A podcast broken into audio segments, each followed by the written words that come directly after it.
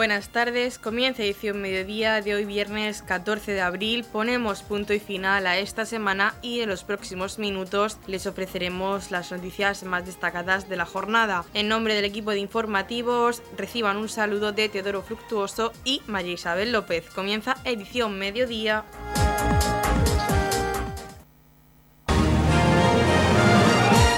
Edición mediodía. Servicios informativos.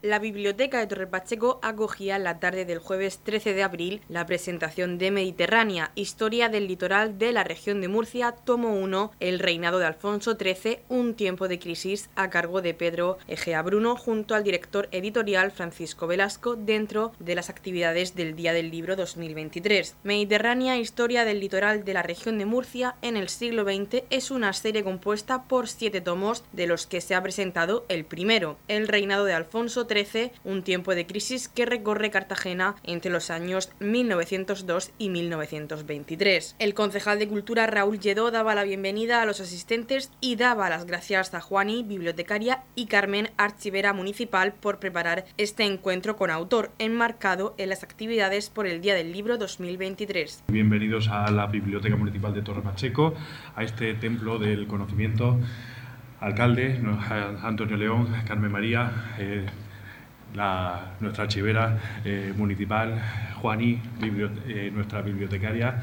Eh, ha sido gracias a ellas a las que estamos una una noche más, una tarde más en, en, la biblioteca municipal para este encuentro con autor que marcamos dentro de las actividades del, del mes del libro, íbamos a decir del Día del Libro, pero en la biblioteca de Torre Pacheco eh, hacemos muchísimas más actividades y estamos todo un mes fomentando la, eh, la lectura y la escritura pero no solamente un mes, estamos 12 meses, 365 días del año haciendo que llegar a nuestros jóvenes pues ese pequeño aliciente por, por despertar esa, inquietud sobre la, literatura, la lectura y la escritura. no en vano, pues esta biblioteca pues ha sido premiada durante muchos años con, el con ese premio María Moliner y ese reconocimiento que tenemos eh, cada año.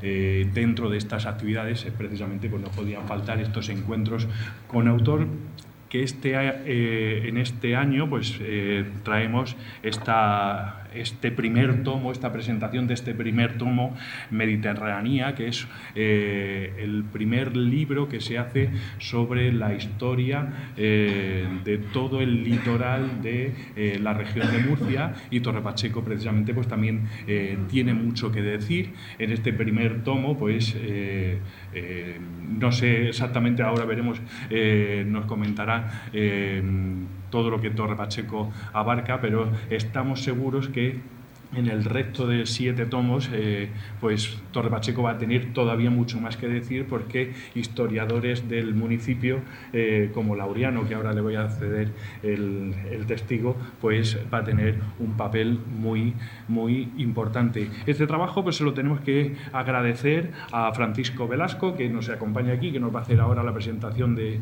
este, de este magnífico eh, ejemplar, y, y a todo ese grupo de historiadores, profesores de, universidad y todos los colaboradores que han tenido que ver y han tenido relación con este proyecto de investigación y en el que pues eh, estamos seguros que Torre Pacheco, nuestro municipio, pues va a dar mucho que hablar. Yo no me quiero más porque le voy a ceder el paso a ellos, le voy a ceder el paso a, Laureano para que nos presente a nuestro eh, orador de hoy y que nos cuente pues un poquito de este libro y de lo que van a ser el resto de los seis. El historiador Laureano Buendía ha sido el encargado de presentar al director editorial de esta selección, Francisco Velasco. Presentar a tan magnífico investigador, productor de historia, porque es un productor de historia, desde hace muchísimo tiempo. Estamos hablando de una persona que su carrera profesional eh, ha sido eh, imparable y sigue siendo imparable. Ha sido el ex profesor catedrático de historia de instituto, ha sido director del Cartago Espartaria, jefe de estudios del Jiménez de la Espada en Cartagena, muchos años eh, allí eh, ejerciendo, eh, pero que no solo es profesor en secundaria, es también profesor de la UNED y sigue, y sigue en el ejercicio de ello. Eso es la parte docente, pero es que si uno va a la parte investigadora, a la parte productora de historia, eh, uno se encuentra haciendo una pequeña búsqueda en Dialnet, así, abuela pluma, 52 entradas, que no son todas las producciones que ha hecho, eh, en cuanto a obras literarias, artículos de revistas y artículos de libros, y eh, evidentemente como Cartagena es Galileo, está más cerca de, de, Pacheco que de Cartagena, es decir, vecino nuestro, pero como cartagenero de pro ha focalizado sus investigaciones muy recientemente, en los últimos libros van en esa línea, es en, lo que es el mar. Yo aquí creo que Ferdinand Brodel tiene algo de influencia en ti, no sé si me equivocaré, pero el profesor Brodel algo ha influido en ti. Eh, y sobre todo focalizado entre los siglos XVI y XVIII, centrándose en un tema muy interesante, muy importante, que nos afecta de manera directa, que es el corsarismo, la piratería, los enemigos de la corona en ese momento y eh, evidentemente eh, su producción literaria, en este caso como obra, como libro, eh, hay que destacarla porque así lo está haciendo el mundo de la cultura, así lo están haciendo las bibliotecas, así se está haciendo en el mundo de la investigación. Estamos hablando de obras como El otro Rocroi, la guerra naval contra Felipe IV en el Mediterráneo suroccidental, Corsarismo, Piratería y Guerra Costera en el sureste español, que lo he leído y me parece muy interesante y uno de los últimos, el enemigo que viene por el mar. Eh, que eh, evidentemente lo que hacen es mostrar una visión de conjunto dentro de un una visión dentro de un conjunto mayor, que es el, el mare nostrum o la política europea como contexto eh, superior, centrándose en un espacio más regional, más local si se quiere, es la costa murciana, la costa mediterránea murciana, focalizando en Cartagena como puerto principal y ver cómo eh, a través de las investigaciones que está haciendo en Simancas, documentación que él viene trabajando desde hace mucho tiempo, ha permitido eh, demostrar que somos un punto de referencia en la política exterior de, la corona, de la corona hispana, y evidentemente importantes para ello. Y claro, cómo no, se lo debemos a él. Si hablamos de la, de la producción eh, profesional ya desde el punto de vista eh, literario, no, en este caso de publicación. Eh, él es director de la editorial Nova Espartaria, aparte él fue el director de la revista Cartagena Histórica, con lo cual esa vocación de hacer que la historia, la historia local, la historia regional y dar también cabida a los investigadores, como buen profesor ya me ha puesto deberes para el segundo tomo y Carmen lo sabe que que ya me ha visto allí recogiendo información, además alguna muy interesante. Eh, el trabajo que él hace en esa otra faceta, que es permitir y dar pie que la ciudadanía conozca su historia, sea más reciente o no, y a la misma vez facilitar que investigadores, que profesores que tienen esa afición investigadora podamos participar de ello. O sea, él tiene esa habilidad de dar juego y jugar en equipo. En el, en el argot docente yo diría que Paco Velasco, permíteme Paco, así, estaría entre hiperactivo y altas capacidades. O sea, nosotros lo calificaríamos entre hiperactivo porque no para, o sea, es que no para, y altas capacidades, porque tiene una visión de conjunto de lo que es el mundo mediterráneo murciano, cartagenero, entre los siglos XVI y XVIII, que ahora mismo la tiene muy poca gente.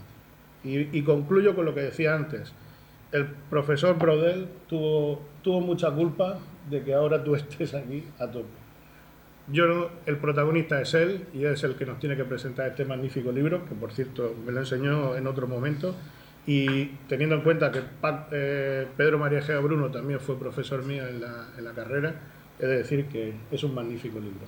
Este primer tomo, escrito por Pedro Egea, catedrático de Historia Contemporánea en la Universidad de Murcia, se centra en el reinado de Alfonso XIII, la Segunda República, Guerra Civil y etapa franquista, avanzando en estudios sobre economía, política, ideología, la cultura, la vida cotidiana, las emigraciones y la mujer. La obra ha sido editada por Ediciones Nova Espartaria, una editorial local. Escuchamos al director editorial Francisco Velasco. Vamos a presentar en Torre Pacheco una obra bastante ambiciosa porque eh, abarca la historia de todo el siglo XX eh, del litoral de la región de Murcia. Es decir, una obra que está eh, organizada en siete volúmenes y precisamente hoy presentamos el primero, que habla del periodo de Alfonso XIII, desde el año 1902 hasta el año 1923.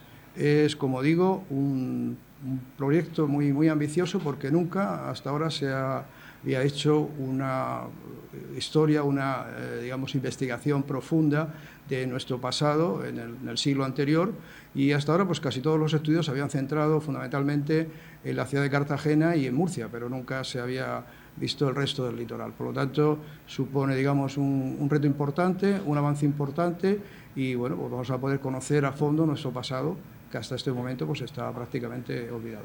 En esta presentación va a hablar del reinado de Alfonso XIII eh, entre los años 1902 y 1923.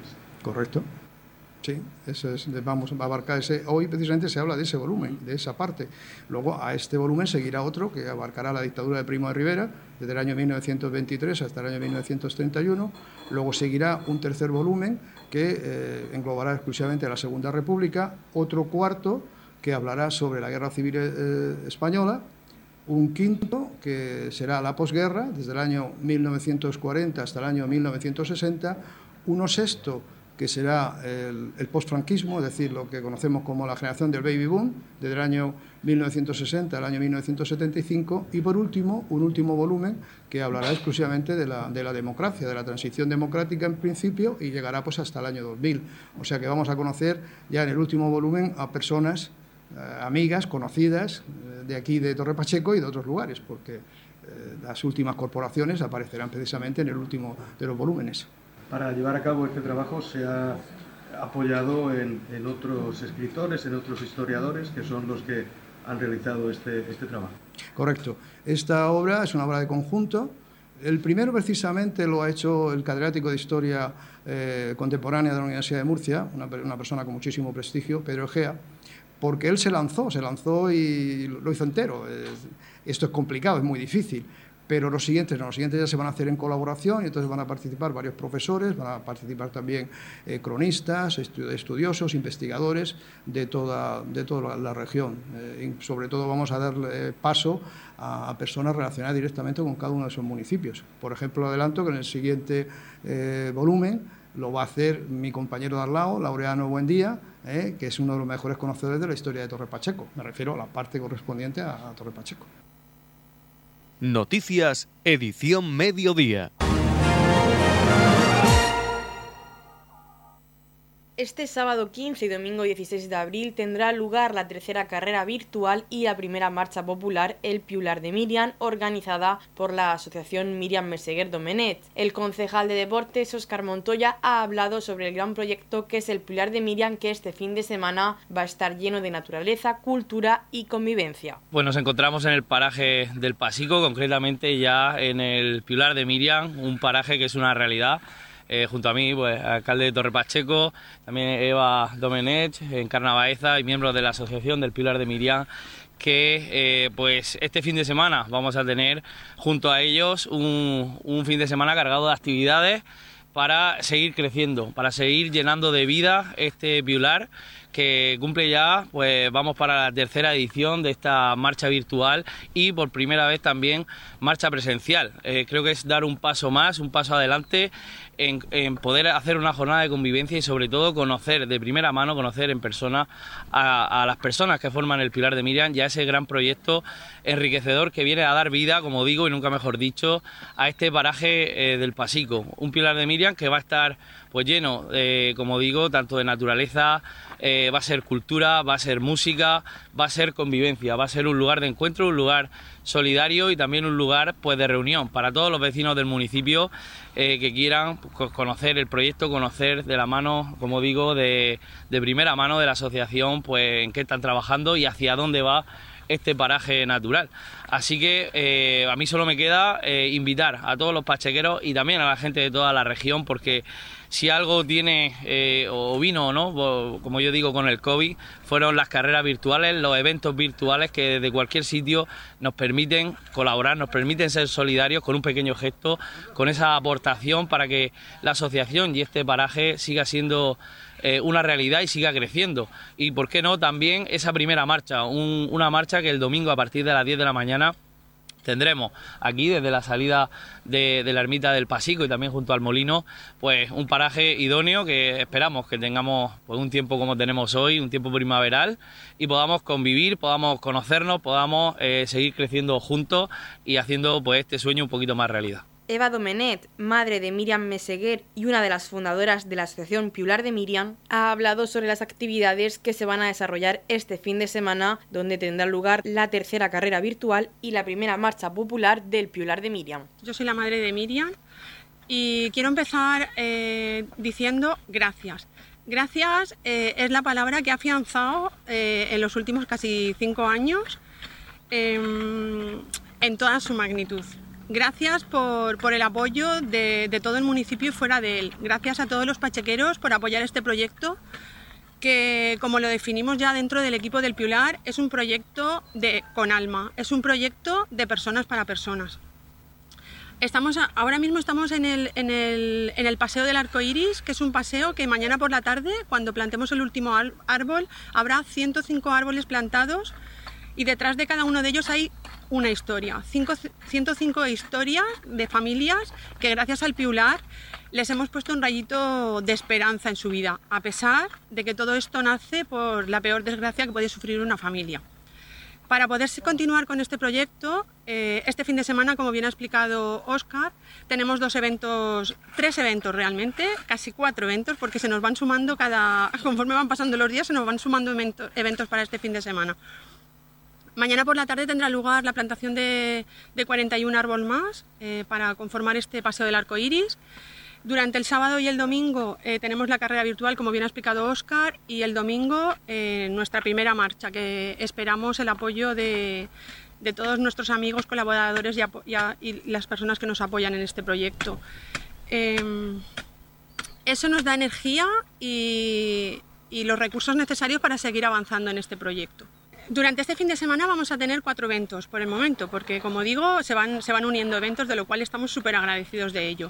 Em, vamos a tener mañana por la tarde la plantación de 41 árboles más en este paseo del arco iris. Durante el sábado y el domingo tenemos nuestra tercera carrera online. Eh, los interesados para hacer este, este, esta carrera se pueden inscribir en la página web de la FAMU en el evento Tercera Carrera Solidaria El Pilar de Miriam. El domingo tendremos nuestra primera marcha presencial, eh, que igualmente se pueden inscribir desde la página web de la FAMU o en las mesas que habrá para inscribirse mañana por la tarde y el domingo antes de, de que se inicie la marcha. Y hay un cuarto evento mm, del cual estamos muy agradecidos también. Va a venir mañana por la tarde un escritor a presentar su libro y a donarnos todo aquello que recaude durante la tarde de mañana. El escritor se llama José María Donate y publicó su primer libro en diciembre llamado Somewhere of My Ombligo. En la comunidad de regantes del campo de Cartagena aplicamos las últimas tecnologías en sistemas de control y distribución lo que nos ha convertido en un modelo de gestión eficiente del agua gracias al alto nivel de concienciación de nuestros agricultores que trabajan a diario por la sostenibilidad y el respeto al medio ambiente. La comunidad de regantes del campo de Cartagena les ofrece la noticia agrícola del día.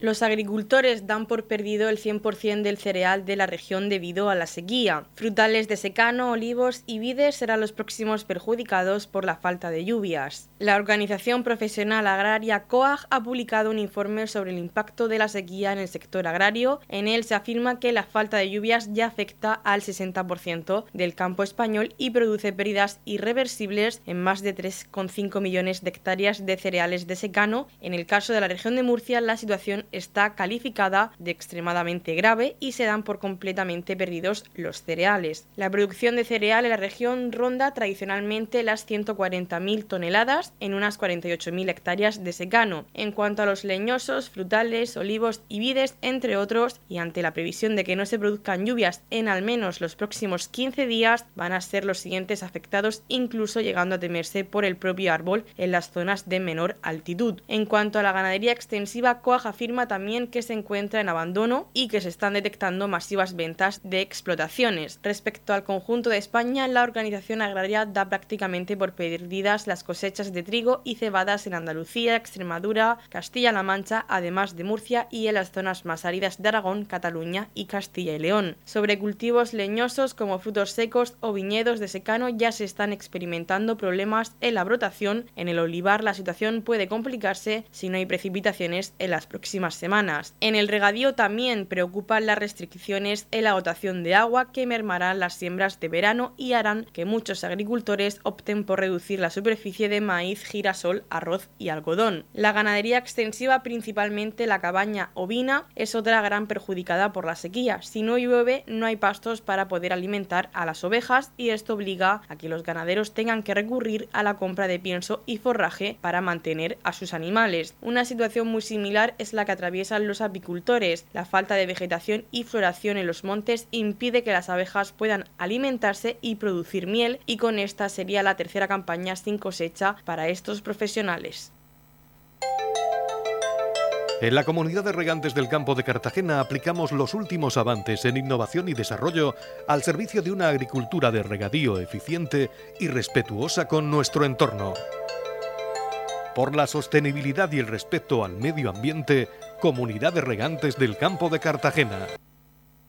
A la venta las entradas de la 43 edición del Festival de Loferro. Las entradas de la 43 edición del Festival Internacional de Cante Flamenco de Loferro ya están a la venta a través de la plataforma web Entradas a tu alcance www.entradasatualcance.com y todas las oficinas de correos del territorio nacional. Las aficionadas y aficionados al flamenco ya pueden adquirir de forma anticipada sus entradas para un festival que este año ofrece las siguientes galas. El lunes 24 de julio tendrá lugar la gala Escuelas Flamencas a cargo de la Escuela de Flamenco y Danza del CAES de Torre Pacheco y la Escuela Internacional de Flamenco Manolete de Granada, con un coste de 8 euros. El martes 25 de julio tendrá lugar la gala Paco Cepero y Irrancapino Chico y Capullo de Jerez, teniendo un coste de 15 euros. El miércoles 26 de julio tendrá lugar la gala Maite Martín, Ezequiel Benítez y Antonio Aya el Jarón Melón de Oro 2020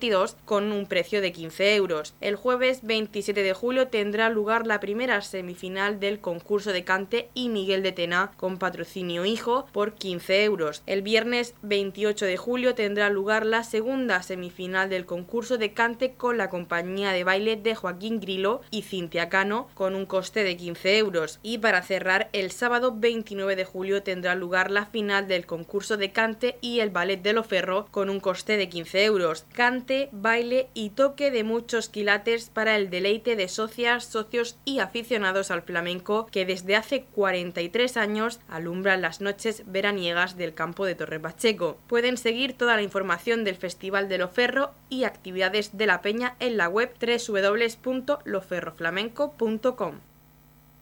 Estamos repasando para usted la actualidad de nuestro municipio en edición mediodía.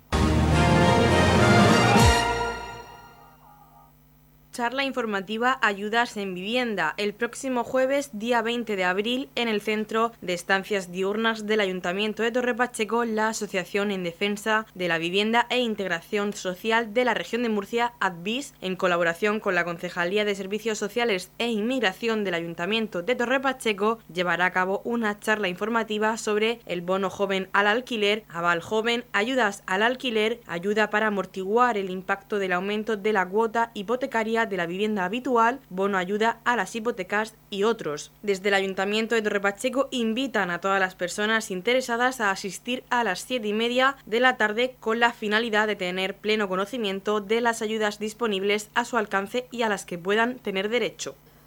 Hola a todos y a todas, soy Charo Tárraga, representante de la Asociación ADVIS Región de Murcia. Hoy queremos informaros de la charla informativa sobre ayudas en vivienda que tendrá lugar el próximo día 20 de abril a las 5 y media de la tarde. Se impartirá en el Centro de Estancias Diurnas de Torre Pacheco. En la actualidad son muchas las personas que tienen dificultades para acceder a una vivienda, sea en alquiler o como propietario. Por ello, desde Advis queremos informarles sobre las diferentes opciones de ayuda que existen en estos momentos. Primero queríamos destacar el bono joven al alquiler, que es una ayuda que supone el pago de 250 euros mensuales a los jóvenes menores de 35 años. Y actualmente contamos también igualmente con ayudas al alquiler para menores de 35 años, que son compatibles estas con el bono joven al alquiler. Estas ayudas pueden variar según la situación de cada persona, pero en general buscan facilitar el acceso a la vivienda a aquellos jóvenes que tienen más dificultades. Otro programa interesante es el Aval Joven, que permite a los jóvenes contar con el respaldo necesario para acceder a la hipoteca. Igualmente, contamos con la ayuda a la compra de vivienda para jóvenes en núcleos de población de menos de 10.000 habitantes, con una, una, cantidad que podría llegar a los 10.800 euros. Informaremos también sobre las próximas ayudas al alquiler para, para mayores de 35 años que saldrán en corto espacio de tiempo. Por último, hablaremos también sobre el bono ayuda al pago de la hipoteca, una ayuda de 300 euros en un pago único que tiene como objetivo ayudar a aquellas personas que están teniendo dificultades para hacer frente al aumento de las cuotas hipotecarias debido a la subida del Euribor. Por ello, me gustaría animar a todos los vecinos de Torre Pacheco que se acerquen a la charla informativa el próximo 20 de abril a las 5 y media de la tarde en el Centro de Estancias Diurnas. Allí podrán conocer de primera mano las diferentes opciones que existen para acceder a una vivienda y podremos resolver todas sus dudas. Por último, me gustaría dar las gracias al Ayuntamiento de Torre Pacheco y a la Concejalía de Servicios Sociales por su colaboración y compromiso con esta iniciativa. Gracias a todos y esperamos verles allí. Profesional del sector agrícola. Del 19 al 22 de abril tienes una cita obligada en la Feria de Tecnología Agrícola FAME Innova 2023. Más de 200 empresas, 27.000 metros cuadrados. Ven a conocer los más recientes avances técnicos y novedades del sector. Jornadas divulgativas inauguradas por David del Pino. Presentaciones, talleres demostrativos, acceso gratuito para profesionales. Descubre hoy la agricultura del mañana en la Feria de Tecnología Agrícola FAME Innova. Del 19 al 22 de abril en IFEBA, Torre Pacheco. En la comunidad de regantes del campo de Cartagena aplicamos los últimos avances en innovación y desarrollo al servicio de una agricultura de regadío eficiente y respetuosa con nuestro entorno. Por la sostenibilidad y el respeto al medio ambiente, Comunidad de Regantes del Campo de Cartagena. La comunidad de regantes del campo de Cartagena les ofrece la información del tiempo.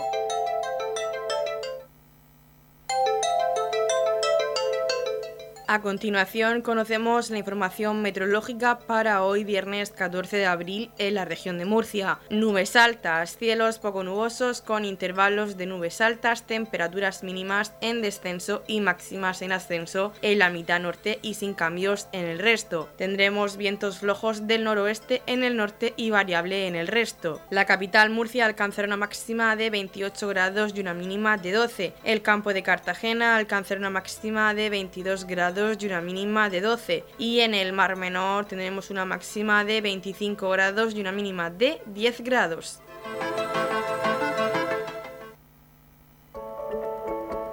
En la comunidad de regantes del campo de Cartagena aplicamos las últimas tecnologías en sistemas de control y distribución lo que nos ha convertido en un modelo de gestión eficiente del agua gracias al alto nivel de concienciación de nuestros agricultores que trabajan a diario por la sostenibilidad y el respeto al medio ambiente.